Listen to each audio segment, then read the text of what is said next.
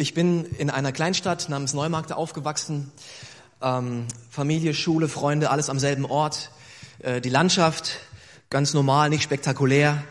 Ähm, mitten in Bayern, ähm, aber kein Meer, kein See, kein Fluss, keine Berge, nur ein paar Hügel ringsherum. Ähm, alle zwei Jahre aber haben wir uns als ganze Familie aufgemacht, unser Auto vollgepackt und sind Richtung Süden gefahren, also Richtung Österreich. Es ging auf eine lange Autofahrt. Für einen Zehnjährigen sind vier Stunden Autofahrt ziemlich lang. Und dann ging es durch München durch erstmal ähm, und dort war meistens Stau. Ähm, dann weiter auf der Autobahn nach Garmisch, über die Grenze nach Österreich, über den Fernpass. Und dann letzter Anstieg, eine Serpentinenstraße hoch in das Ziel, der schöne Urlaubsort Ladis. Ein Dorf, wo wir ein Ferienhaus hatten und dieses Dorf wird genannt die Sonnenterrasse Tirols. Dort gibt es malerische Häuser, ein traumhafter Ausblick über das Inntal und auch die majestätischen Berge drumherum. Wunder, wunderschön.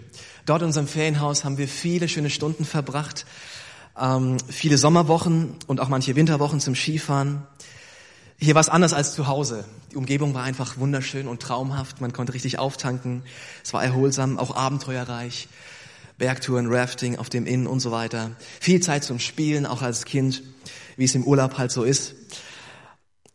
Wunderschöne Erinnerungen, die ich an diesen Ort habe, an diesen schönen Urlaubsort. Und diese Erinnerungen, die wollte ich später unbedingt mit lieben Menschen teilen.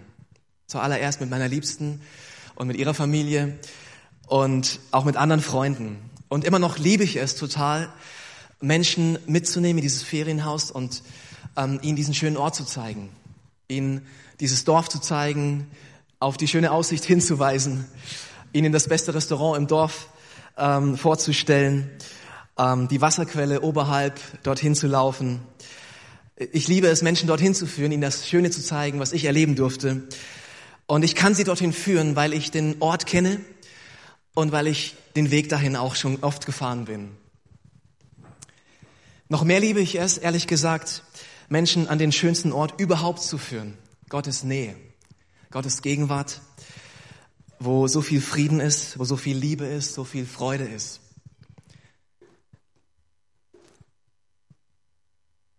Das war nicht immer so. Früher habe ich mich sehr oft auch mit mir selbst beschäftigt, mit meinem eigenen Weg. Aber irgendwann habe ich verstanden, dass die Freude, die man teilt, sich vergrößert. Und Deshalb habe ich mich entschieden, auf Gottes Frage nach Leitern, wo sind Leiter, wo sind Leute, die vorangehen möchten, darauf zu antworten, Herr, hier bin ich, du darfst mich einsetzen, du darfst mich gebrauchen. Und es ist wirklich so, dass Gott Leiter sucht, dass dieser Ruf vom Himmel laut, sehr laut ist. Der lauteste Ruf ist sicherlich der, komm nach Hause, komm nach Hause, all meine verlorenen Söhne und Töchter. Ich will euch bei mir haben. Ich will euch retten von eurer Verlorenheit. Ich will euch bei mir haben. Aber der Ruf, der danach kommt, der ist auch sehr, sehr laut und ist der Ruf nach Leitern. Und wir sehen das in, in Matthäus 9, Vers 35, wo Jesus das auch so geäußert hat. Jesus zog durch alle Städte und Dörfer jener Gegend. Er lehrte in den Synagogen, verkündete die Botschaft vom Reich Gottes und heilte alle Kranken und Leidenden. Als er die Scharen von Menschen sah, ergriff ihn tiefes Mitgefühl, denn sie waren erschöpft und hilflos, wie Schafe, die keinen Hirten haben. Da sagte er zu seinen Jüngern, die Ernte ist groß, doch es sind nur wenig Arbeiter da. Bittet deshalb den Herrn der Ernte, dass er Arbeiter auf sein Erntefeld schickt. Jesus wirkt viele Wunder, er lehrt ähm, voller Kraft und voller Weisheit. Es sind starke Zeiten, ähm, starke Gottesdienste möchte man sagen. Aber er lässt in sein Herz blicken und da ist auch eine große Traurigkeit gleichzeitig. Und da empfindet er tiefen Schmerz und ist voller Mitgefühl, weil er die Menschenmassen sieht, die so hilflos sind, die erschöpft sind, die verloren sind, die den Hirten nicht kennen, die einfach so herumirren. Und darauf hat er selbst nur eine einzige Antwort. Und die Antwort ist nicht, ich muss irgendwie noch mehr machen, ich muss meinen, meinen Tagesablauf vergrößern, ein Programm erweitern. Nein, das ist nicht die, die Antwort von Jesus, sondern Jesu Antwort ist, bittet den Herrn der Ernte, dass er mehr Leiter, mehr Arbeit in seine Ernte hineinschickt. Wir brauchen mehr Arbeiter in der Ernte. Leiter, die andere an die Hand nehmen und ihn den Hirten vorstellen. Dass man sehr schnell seine eigene Gebetserhörung sein kann, äh, zeigt Jesus im nächsten Vers. Das ist das nächste Kapitel, aber es ist auch gleichzeitig der nächste Vers, der da kommt. Dann rief Jesus seine zwölf Jünger zu sich und gab ihnen Vollmacht, böse Geister auszutreiben und alle Kranken und Leidenden zu heilen. Das ist doch interessant. Es ist also nicht nur das Gebet um Leiter, bittet jetzt, dass es ganz viele Leiter gibt und Arbeiter in der Ernte gibt, die Verantwortung nehmen und mitmachen, sondern ähm, gleich sendet er diese Menschen um sich rum auch hinaus und gibt ihnen die Vollmacht dazu, dass sie leiten können. Was Jesus hier macht, das nennt man Multiplikation.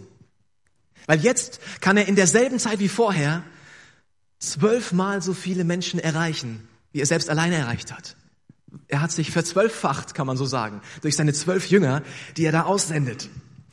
Zwölfmal so viele Menschen werden jetzt mit Gottes Liebe und Kraft erreicht. Ist es denn so einfach? Was sind denn die Voraussetzungen, um voranzugehen, zu leiten, zu führen? Das sehen wir an einer einfachen Stelle in Johannes 21, 15. Da sagt Jesus zu seinem Freund Simon Petrus, Simon, Sohn des Johannes, liebst du mich mehr als die anderen? Ja, Herr, erwiderte Petrus, du weißt, dass ich dich lieb habe. Dann weide meine Lämmer, sagte Jesus. Und das ist ein Text, da kann man noch viel zu sagen, das ähm, könnt ihr zu Hause vielleicht nochmal nachlesen. Aber hier nur ganz kurz dieser Punkt. Die Bedingung, um ein Leiter zu sein in Gottes Sinn, ist sehr einfach. Jesus zu lieben. Hast du mich lieb? Da steckt dahinter auch ihn zu kennen, zu wissen, wovon man spricht, wenn man von Jesus redet. Und wovon ich überzeugt bin, ist, dass jeder letztlich leitet auf irgendeine Weise. In dem Sinne, dass jeder, der, der redet, Einfluss nimmt wo du etwas von dir preisgibst, etwas mitgibst und einen Einfluss nimmst. Im Guten wie im Schlechten. Ja, unsere Worte hatten wir auch die Reihe im Sommer. In einer Freundschaft leiten sich zwei Menschen gegenseitig. Würden wir nicht so, so sagen. Wir sind dann einfach Freunde. Ja, aber man leitet sich gegenseitig. Man beeinflusst sich gegenseitig mit dem, was man ist, was man von sich gibt. Jeder von uns, wir können Atmosphäre an jedem Ort mitgestalten. Wir können Atmosphäre heute hier mitgestalten, mitprägen. Jeder von uns auf der Arbeit, in der Familie, im Haus. Wir können Atmosphäre prägen, mitgestalten. Wir alle können leiten. Und ich möchte dir Mut machen, heute keine Angst zu haben, das auch offiziell zu machen. Deine Leitung, die du sowieso schon ausübst, im Kleinen irgendwo, dass du sie auch offiziell machst, sagst, ja, warum nicht auch in, in einer Mentoring-Beziehung, wo ich einen anderen an die Hand nehme und ihn weiterführe im Glauben, oder wo ich eine Kleingruppe übernehme und anfange, oder ein Team, oder was auch immer. Hab keine Angst. Weil, weißt du, wenn du Jesus kennst und wenn du, wenn du Gott erlebt hast, oder wenn du den Heiligen Geist erlebt hast, oder wenn du gemerkt hast, wie man mitmachen kann, mitarbeiten kann, du kannst Menschen immer so weit führen, wie du selbst schon gegangen bist. Du kannst einen Menschen oder auch mehrere Menschen dorthin führen, wo du schon einmal warst. Das ist die Möglichkeit, die für uns alle offen ist. Wie geht's dir damit, wenn du jetzt hörst, du bist gemeint? Vielleicht schaust du auf dein Leben, auf deine Fähigkeiten, auf das, was du zur Verfügung hast und fragst dich, wie soll ich das denn schaffen? Wie soll ich es schaffen, Leute zu führen, Leute zu leiten? Und das Wort Gottes sagt uns ganz klar, wie wir es tun sollen, nämlich im Team. In der Bibel finden wir ganz, ganz viele Beispiele von Teams. Jesus und seine Jünger, ein Hammerteam. Mose, Aaron, die beiden zusammen. Paulus, Barnabas, von denen haben wir schon gehört in der Predigtreihe. lass uns mal gemeinsam auch in den ersten Korinther 12, 27, 28 schauen. Auch da finden wir etwas über ein Team. Da steht geschrieben, so bildet ihr gemeinsam den Leib von Christus. Und jeder Einzelne gehört als ein Teil dazu. Gott hat euch in den Leib Christi eingegliedert, als Apostel, andere als Propheten, wieder andere als Lehrer, dann solche, die Wunder vollbringen, solche mit der Gabe der Heilung, solche, die anderen helfen, solche, die besondere Leitungsfähigkeiten haben und andere zur Zusammenarbeit bewegen. Und solche, die in anderen Sprachen sprechen können. Hey, hier ist die Gemeinde gemeint. Hier ist das Team Gemeinde gemeint. Und das waren nur ein paar Beispiele von den, von der Fülle, die wir im Wort Gottes finden. Ich glaube, man kann zu Recht sagen, Teamwork ist Gottes Dreamwork. Denn das ist genau die Art und Weise, wie Gott selbst sich uns zeigt und uns führt. Gott der Vater, Gott der so Jesus Christus Sohn und der Heilige Geist. Diese drei, die Dreieinigkeit. In diesen drei sehen wir wohl in der reinsten Art und Weise, wie Teamwork funktioniert. Alle drei arbeiten an einem großen Ziel. Sie zeigen sich uns in ganz unterschiedlicher Art und Weise. Und dennoch ist es das große Projekt, was sie antreibt. Dieses Projekt, Menschen zu lieben. Und in dieses Projekt gibt jeder von den drei sein Bestes hinein. Und wir dürfen als Menschen hier auf Erden ganz, ganz häufig das Resultat dieser hervorragenden Teamarbeit erleben. Die Tatsache, dass Gott selbst sich für die Teamarbeit entschieden hat, sollte jeden von uns aufhorchen lassen. Verfalle nicht dem Gedanken zu denken, dass Teamarbeit einer dieser neumodischen Trends ist. Teamarbeit ist wohl der älteste Trend, den ich kenne. Und Gott legt seinen Segen echt auf Teamarbeit. Lass uns mal gemeinsam Adam und Eva anschauen. Ein kleines Team. Gleich das nächste Team, was uns die Bibel vorstellt nach der Dreieinigkeit. Nur durch Teamwork entsteht Leben. Und dieses Prinzip ist bis heute geblieben. Es braucht Mann und Frau, um Leben hervorzubringen. Warum ist es so? Es ist so, weil wir Menschen auf Ergänzung angesetzt sind, angelegt sind. Wir alle stoßen an unsere Grenzen. Wir alle haben ein gewisses, einen gewissen ähm, Rahmen an Gaben und Fähigkeiten. Und das ist total menschlich. Keiner von uns kann alles. Keiner hat die komplette Gabe, Fülle der Gaben und keiner hat die komplett ausgeglichene Persönlichkeit. Alle haben wir Grenzen. Doch Gott möchte uns durch die Ergänzung von anderen helfen und uns in die Weite führen. Schaut mal, ich habe euch was mitgebracht. Mehl. Mehl an sich ist total gut. Mehl an sich ist richtig, so wie es ist.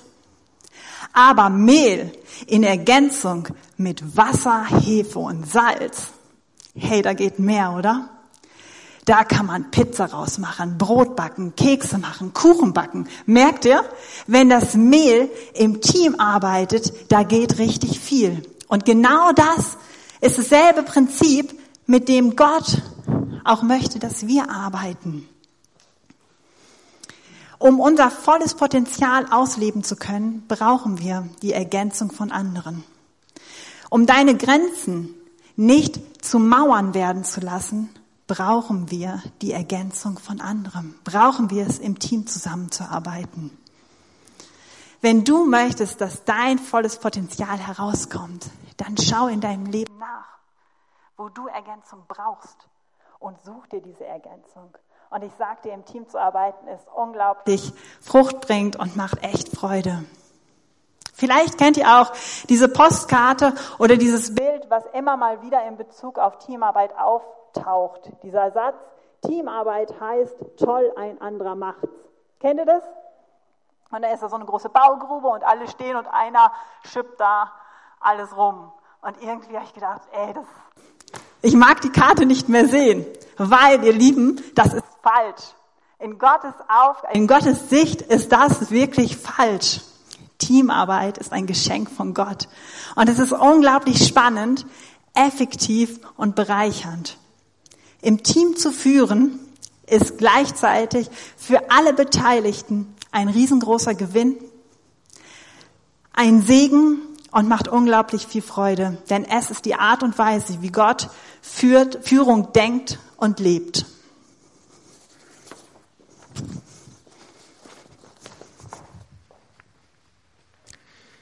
Als Menschen sind wir tatsächlich sehr unterschiedlich, was unsere Begabung angeht, ähm, unsere Berufung angeht, unsere Persönlichkeitsstruktur angeht, aber auch unsere Geschlechter angeht. Und dabei kann es ja dazu kommen, dass wir uns von der Unterschiedlichkeit des anderen äh, so ein bisschen Angst machen lassen und sagen, ja, der ist so anders, mit dem möchte ich gar nichts zu tun haben, mit dem kann ich gar nicht gut zusammenarbeiten. Das ist so die eine Denkrichtung, die man haben kann. Man kann aber auch sagen, ja, die Unterschiedlichkeit, die, die bereichert mich, die ergänzt mich, ja, die vervollständigt mich und dann umarmt man die Unterschiedlichkeit. Ich möchte mit uns ein paar ähm, Minuten Zeit nehmen, um über die Frage nachzudenken, wie wir als Gemeinde zu dem Leitungsdienst der Frau stehen. Das ist sicherlich eine spannende Frage. Ähm, da müsste man vielleicht noch viel mehr zu sagen. Werden wir an anderer Stelle auch noch mal machen. Ich möchte mit uns einen ähm, Gedanken teilen. Und zwar, was ist der Ursprungsgedanke Gottes, ähm, als er die Menschen gemacht hat? Annika hat es kurz angesprochen, Adam und Eva. Und da möchte ich mit uns kurz hineinzoomen ähm, uns die Frage stellen, wie hat Gott sich das eigentlich mit Mann und Frau gedacht? Und da lese ich mit uns 1. Mose 1, die Verse 26 bis 28. Da sprach Gott, wir wollen Menschen schaffen nach unserem Bild, die uns ähnlich sind. Sie sollen über die Fische im Meer, die Vögel am Himmel, über alles Vieh, die wilden Tiere und über alle Kriechtiere herrschen. So schuf Gott die Menschen nach seinem Bild, nach dem Bild Gottes schuf er sie, als Mann und Frau schuf er sie. Und Gott segnete sie und gab ihnen den Auftrag, seid fruchtbar und vermehrt euch, bevölkert die Erde und nehmt sie in Besitz. Herrscht über die Fische im, Meer, die Vögel in der Luft und über alle Tiere auf der Erde. Mann und Frau bilden zusammen das Ebenbild Gottes ab. Nicht nur der Mann, der jetzt irgendwie so göttlicher daherkommt, ja, auch nicht die Frau, sondern beide zusammen spiegeln Gottes Ebenbild wider und repräsentieren Gott hier auf der Erde. Mann und Frau werden hier ganz am Anfang von der Erdgeschichte und der Menschengeschichte werden von Gott gesegnet. Beide zusammen. Derselbe Segen auf ihnen.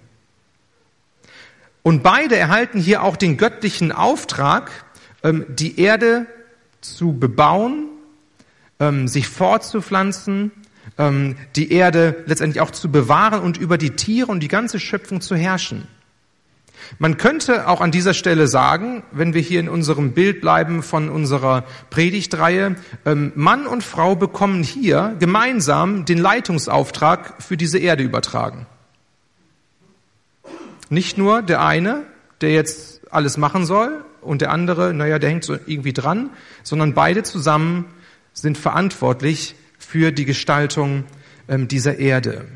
Sie sollen gute Verwalter im Sinne Gottes sein. Ich glaube, das ist der Ursprungsgedanke Gottes für Mann und Frau, dass sie beide zusammen als Team gemeinsam tätig sind für ihn in seinem Reich Seite an Seite. Dann kam der Sündenfall und hat praktisch diesen Ursprungsgedanken Gottes torpediert. Und dann lesen wir ein bisschen weiter, was das für Folgen hatte. Der Mann wird über die Frau herrschen, die Frau wird sich nach ihm sehen, so steht es da.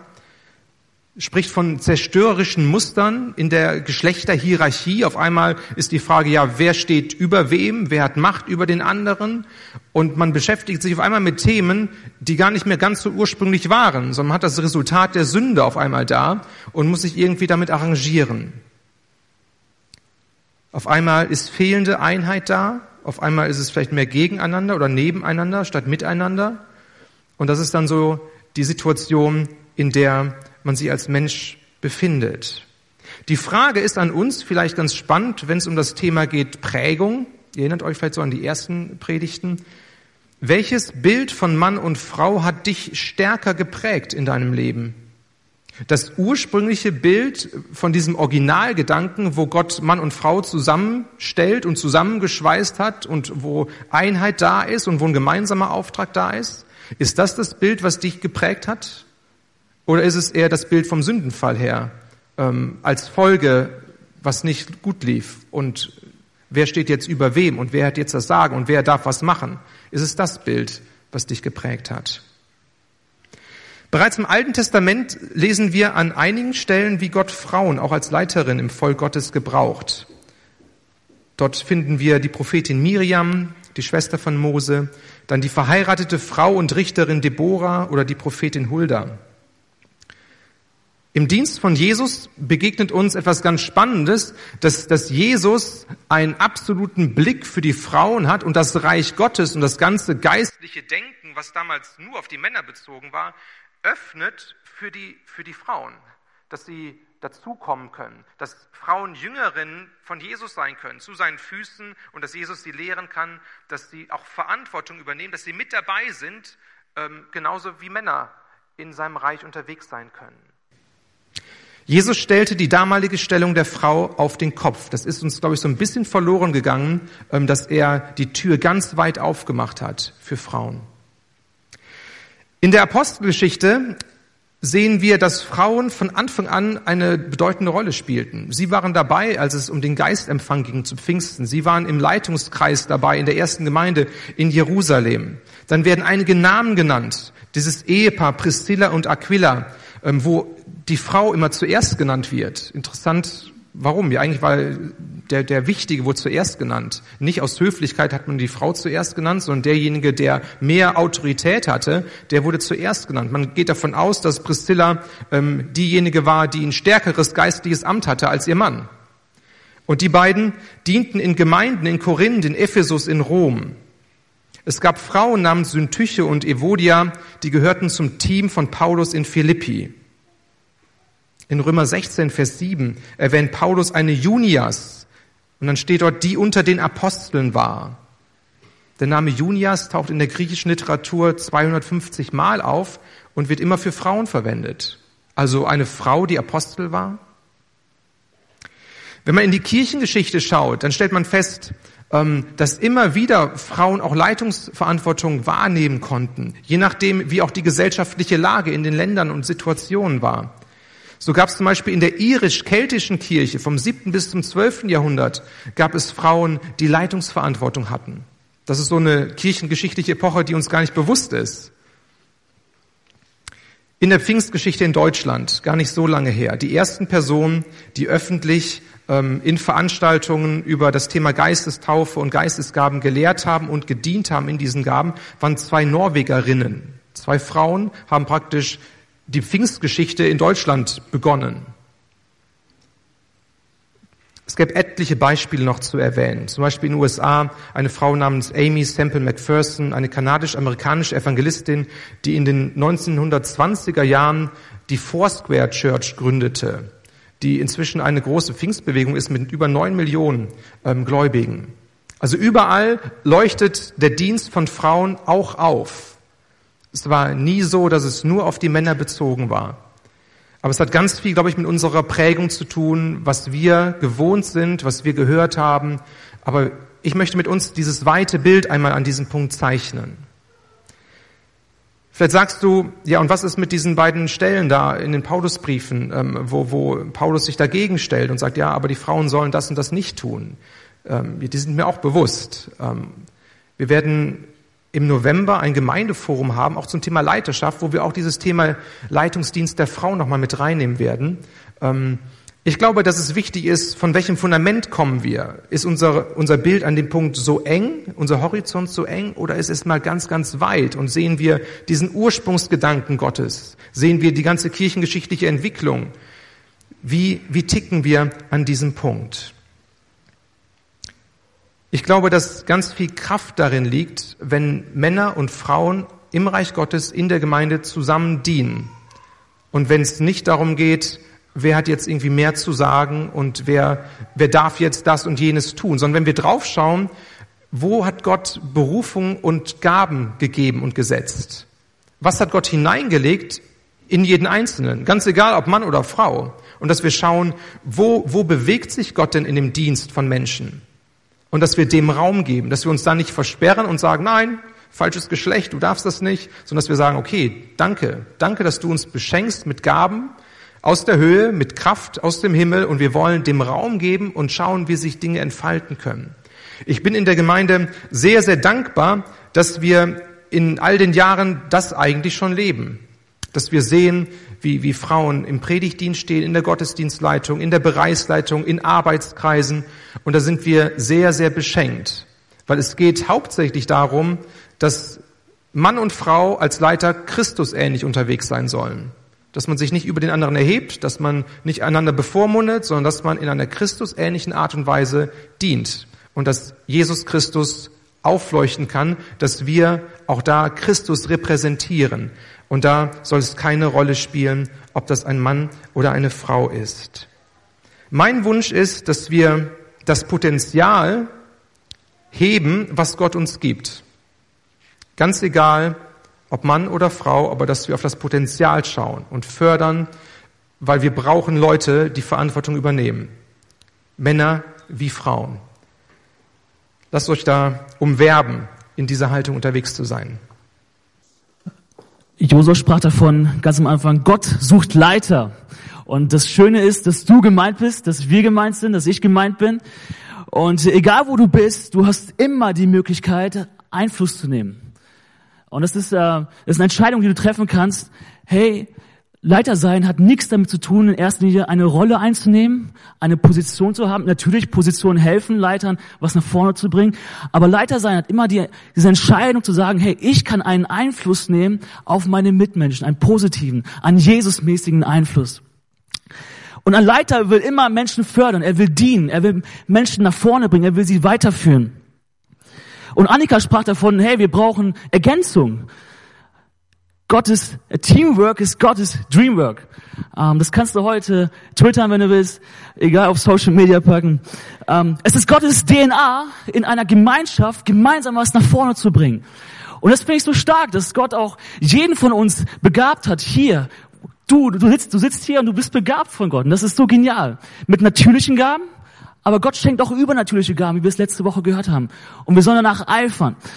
Und diese Vielseitigkeit und diese Unterschiedlichkeit, die nutzt Gott, um sein Reich zu bauen, hier in Bielefeld. Ist das nicht stark? Gemeinsam können wir Gottes Reich hier bauen und seine Herrlichkeit spiegeln. Alles das, was im Himmel ist, können wir runterholen, weil Gott durch uns, durch die Menschen, durch seine Gemeinde wirken möchte. Und ähm, in 1. Petrus gibt es einen Vers, der, der es ganz schön ausdrückt.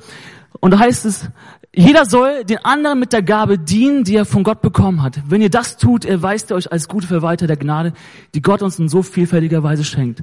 Petrus spricht hier von diesen übernatürlichen Gaben, aber ich, trotzdem ist das, glaube ich, sein Herz zu sagen, hey, ihr habt Gaben empfangen, komm, nutzt sie.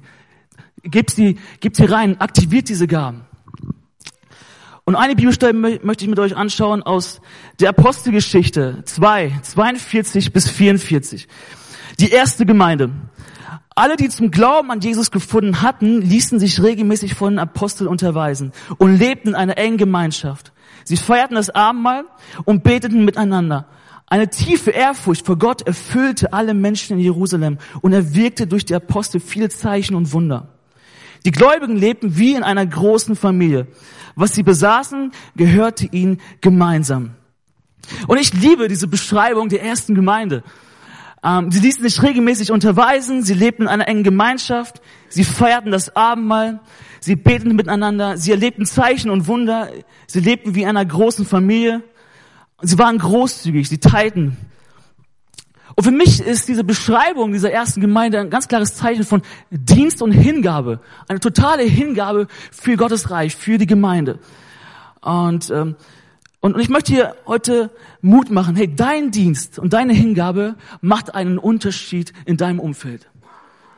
Das, was du hineingibst in deinem Umfeld, das macht einen Unterschied. Und es kann einen Unterschied machen.